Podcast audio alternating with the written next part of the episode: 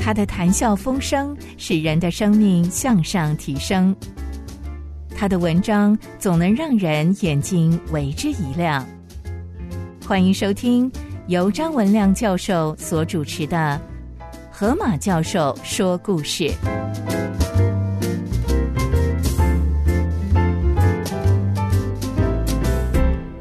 我是张文亮，我今天要跟各位分享的故事是斯多克的故事，流体力学的大师。斯多克这个名字很多人知道，因为在土木工程学系里面，连之流体力学有斯多克定律 s t o k Law）。在数学系里面，向量分析是斯多克早期很早以前就提出来的。在物理系里面，学生知道在光学里面有斯多克效应。地质系的学生他也知道，地球重力场的研究最开始贡献最多的就是史多克。这么杰出的科学家，却很少人知道，斯多克在生命的琴键上一直敲一个高音，想倾听，在宇宙、在人情、在宗教、在各样的哲学当中，会不会有引起一点点的共鸣？斯多克写道：“我越来越害怕，如果没有上帝，那就没有真正的未来。那么，在时间无穷的列车里。”那我将置身何处？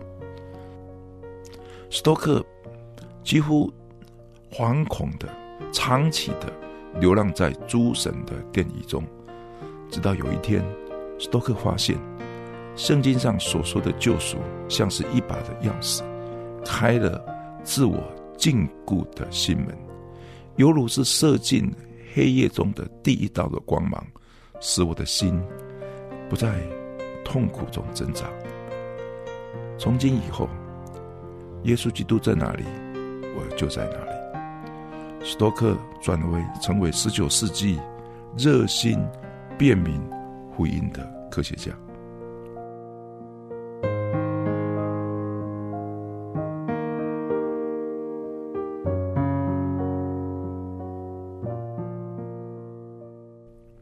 如果我们要到苏格兰，除了听听草原传来的风笛，也要看看美丽的斯莱戈海湾，蓝天碧海，拥抱着白白的沙滩，沿着海岸有一个五百二十公尺高的达梯丘陵，像是一道优雅的抛物线，缓缓的滑入海洋。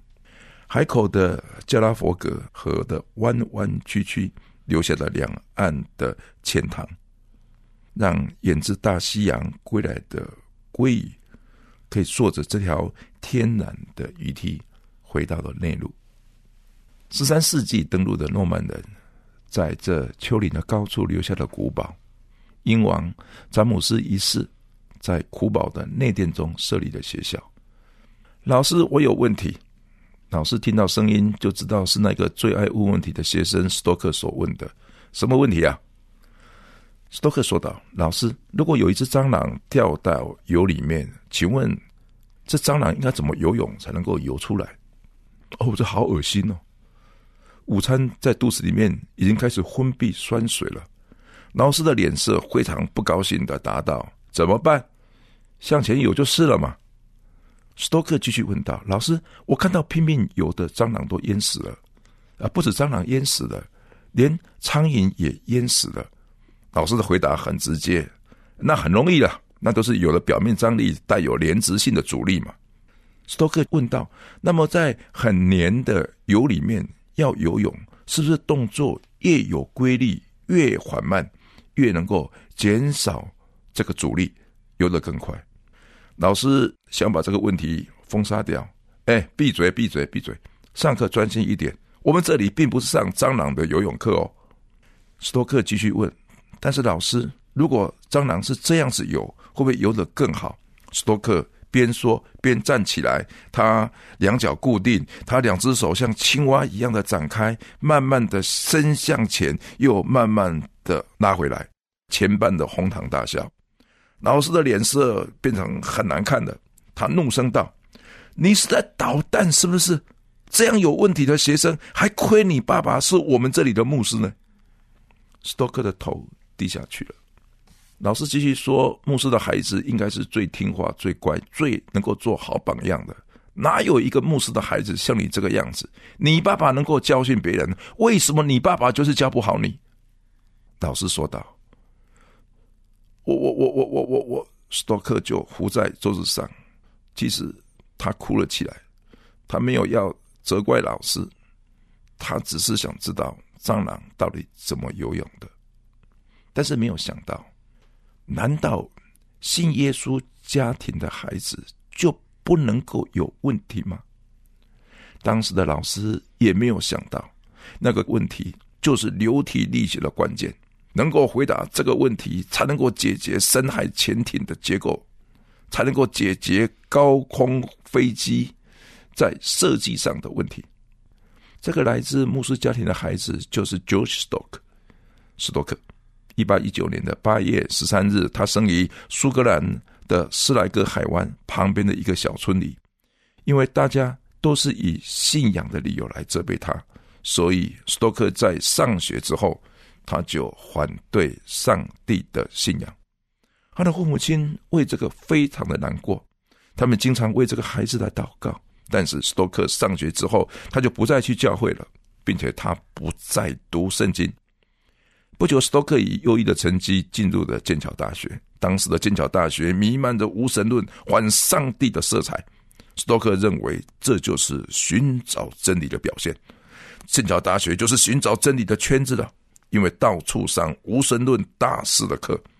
当时剑桥也有一批基督徒的学生，经常为同学来祷告，但是斯托克拒绝跟他们在一起。当时父母亲的信仰在他心里所留下的印象，就是那一句他经常问自己的话：“在时间无穷的列车里，我将置身于何处？”在时间无穷的列车里，我将置身于何处？史多克在日记中写道：“半夜我经常被吓醒。”因为梦到自己已经死了，我并不怕死，我怕的是死了之后，在永恒不断时间的洪流里，我到底在哪里？当他把这个问题告诉无神论的老师，老师讥笑他：这种思想是基督教留给你的残毒，哎，你别去想就是了。斯多克基认为，这种思想是人对于永恒价值的思索，是一种发自内心的警讯，在告诉我，我并非死了就完了。而是有有什么呢？其实我也不知道。对了，难道有的是父母所说过的有没有永生的问题？一八四九年，斯托克发表了非常有名的颗粒沉降理论。水中悬浮的颗粒受到重力而向下，受到浮力而向上，最后会归于平衡。他提出了颗粒沉降理论，来描述这个颗粒的运动。同年，他成为剑桥大学的教授。一八五一年，斯托克发现石英与玻璃看起来很一样，但是用紫外线一照，石英可以透过紫外线，而玻璃只能够透过可见光，无法透过紫外线。这个发现使他成为英国皇家协会的会员。一八五二年，他开始用向量和流线来解释水的运动的情形。并且发表地球磁场的变动，成为一个非常有名的科学家。成功并没有冲淡他对于生命问题的追寻与思索，在别人看起来，他是当时剑桥大学最有名的教授。他自己也知道，他不过是朱宗派、朱哲学、朱宗教门外的一个乞丐，而且不知道自己要往哪里去。如果自己不知道要往哪里去，那如何告诉别人要往哪里去呢？斯托克越追寻那辆困惑他的时光列车，他越走向小时候父母亲告诉他的：要信耶稣基督。斯托克走过的无神论，他后来写道：人类的生命不是完全依靠机械或者是生物学的知识就能够说明的。斯托克走过的多神论。他写道：“那是人性中骄傲的膨胀。”走过唯物论，他说：“人有自由意志，就已经证明人不是属于物质的。有人曾经对斯多克说：“死前不要再谈这个问题吧，只要现在好好赚你的钱，赚你的名声就可以了。”斯多克却回答道：“人死前大部分是昏迷与痛苦的，那时候根本不是会找到答案的时候了。”有人说：“人死了就没有了。”斯多克回答：“那为什么人会有良心的警戒呢？显然，人的存在是为了一个更高、更好的标准。”有人对斯多克说：“上帝可能有，也可能没有，人是不可能知道的。没有什么是绝对的，所以人活着就享受今天，不要管明天。”斯多克却回答道：“不，人心的深处有绝对的概念，证明宇宙是有绝对的。一加一就是等于二，一加一不会是一或者是二。”当时有人对他讲：“达尔文的演化论就是一切生命的答案。”斯多克说：“生命科学不是单单属于生物学，不是单单属于物理学，不是单单属于化学或数学。生命的科学从单一的论点，再怎么说也无法描述万物的起源与奇妙。”当时也有人对斯托克说：“你如果认为有上帝，那上帝在哪里呢？将他显个神迹给我们看看，我们就相信。”斯托克回答道。如果一个人离开上帝要去找神机，那是没有意义的矛盾。必须先找到上帝，才能够遇到真正的神机。又有人反问他：“那么上帝是谁呢？你说他是谁呢？”斯托克回到最基本的问题了。他如果不能说上帝是耶稣基督，那他就像哲学家一样，反反复复的绕下去，成了徒有智慧之名，却是没有答案的人。斯多克重新拾起他小时候的圣经。有一天，他读到约翰福音三章十六节：“神爱世人，甚至将他的独生子赐给他们，叫一切信他的不是灭亡，反得永生。”斯多克在他的日记上写道：“我的头脑像是一把生锈的锁，而这一节的圣经，我过去听了好多遍都没有什么，今天好像有一滴油滴进这个钥匙的里面。”这句圣经节像是一把老钥匙，轻轻的一转，啊，我的问题就全开了。我知道那一滴油就是圣灵的工作。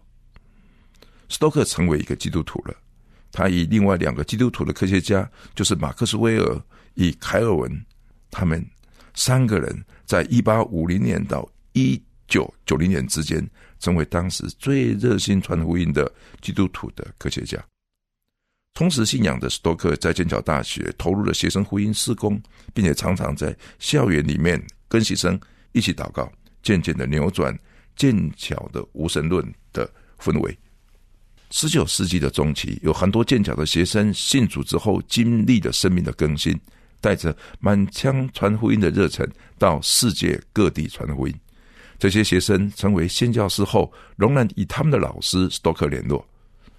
斯多克。就为这些新教士写了许多的福音小册子。在还没有信主之前，斯多克是问题最多的人。斯多克在信主之后，他成为最会解答问题学生的聚会讲员。在无神论哲学家休谟的哲学观横扫英伦三岛的时候，斯托克起来与他立辩。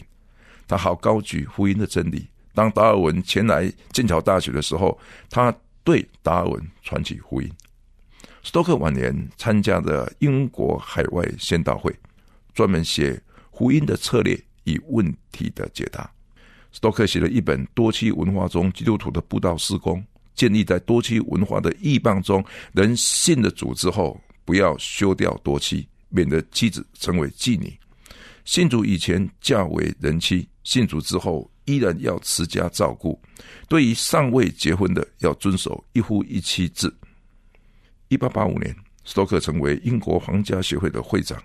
他有《创世纪》的第一章论到宇宙的形成。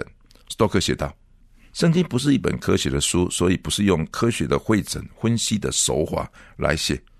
如果是照科学的手法来写，上帝创造蚂蚁，蚂蚁有很多种，光是几百万种昆虫的名称。”我们创世纪的第一章可能读了好久好久都读不完。圣经是一本让人认识宇宙间独一真神的书，是一本上帝的启示，所以在次序上也具有科学的合理性。根据创世纪第一章，宇宙的形成是在宇宙里有一大堆的尘埃、混沌，没有形状，黑暗而没有光。有一个我不知道的科学的原因，使得这些尘埃逐渐的凝聚成为晶体。有些的凝聚很慢，而且不冷却，就成为发光的星体，像太阳；有些凝聚的很快，冷却的也很快，就成为不会发光的星体，像地球。地球形成之后，长期的没有生命。地质的化石显出生命的开始是突然的，就如创世纪所记，上帝说有，就有了。就像有些物种像恐龙的消失也是突然的，证明上帝不断的介入地球上生命的改变。所以在创世纪的第一章里，有第一日，有第二日，有第三日，点点点。为什么一定是上帝的介入？因为所有的科学没有办法创造这样。复杂的世界，《创世纪》里的一日，并会二十四个小时，因为前几日还没有太阳呢。上帝创造第三日可能不长，那是地球生命的开始；第四日可能更快，地球大气层的尘埃已经完全的沉降于大地，万物就可以受到太阳的照射。人类越了解宇宙的形成，就会越发现《创世纪》第一章的正确。一九九五年。科学家放在外太空的哈勃望远镜，就看到好几千光年前的星星的产生，是一大堆的尘埃逐渐的凝聚成为星球的照片。太空总署的科学家当时就兴奋的说道：“哇，我们好像看到了创世纪。”斯托克死于一九零三年的二月一号，这位一生追求。时光列车的科学大师，因着在基督耶稣里的信仰，不再惧怕死亡。斯托克在安息前说道：“圣灵能出上帝话语的能力，能在人的心中产生一个活泼的生命，比一切的思想更深，能够超越死亡，超越时空。等我再有知觉的时候，我将站在。”上帝的审判台前，亲爱的耶稣，我感谢你。我在学校学流体力学的时候，我学过 Stock Law。写在流体动力学的时候，Stock Law 是开始把流体力学从经验公式的古老的范围里面，用上很多的微分方程，很多的高等数学、向量分析。而使得流体动力学成为一个充满着数学的学问，因着有数学，使得我们学习的人对于流体的现象有更精确的描述。主耶稣，我感谢你。物理真的是一个奇妙的学问，使我们可以用最精简的文字来叙述上帝奇妙的创造。数学真是上帝的语言，是那么的正确。显出上帝给我们的逻辑，我真的感谢主，在大学里面有这些课程，使我们的头脑可以更清楚，使我们可以知道这个宇宙是有不会变的法则，而这个法则是见证上帝奇妙的创造。我也谢谢主，斯多克所问的问题，他并不是怕死，而是怕死了以后我的存在在哪里，这也是我的问题。主啊，感谢你，因着有你的拯救，因着有你自己的保守，因着有你自己的死而复活，我们爱的人可以在一起，爱的人可以再相见。如果没有复活，如果没有一个天堂的居处，那么爱的越深，难过的就越深。拥有的越是珍贵，哇，那离开的更是痛苦。但是感谢主。永远，这个时光的列车是指向永恒，指向上帝奇妙的救赎，透着你的宝贝的爱子耶稣基督所成就的，就像是当年带着都可以可以信主的约翰福音三章十六节，今天也帮助了许许多多寻找真理、寻找永生的人，知道上帝爱世人，把他的儿子赐给我们，叫信他的人不知灭亡，反得永生。我谢谢主，我谢谢主。不止在流体力学里面，我学到了知识；在流体力学里面，我也认识的这个科学家；在流体力学的里面，我也认识这个科学家是何等寻求准确、寻求精确以寻求救恩的人，而最后他事实达成了。他说：“这是圣灵的工作，而解开了他长期想不通的事情。”我也需要这样圣灵的启示，让我再一次的把那个已经生锈的锁可以咔嗒，圣灵的一点油可以重新的打开。不是孩子的挣扎，是孩子把自己最后的问题放在恩主的手中。我这样祷告祈求，奉耶稣基督的名，阿门。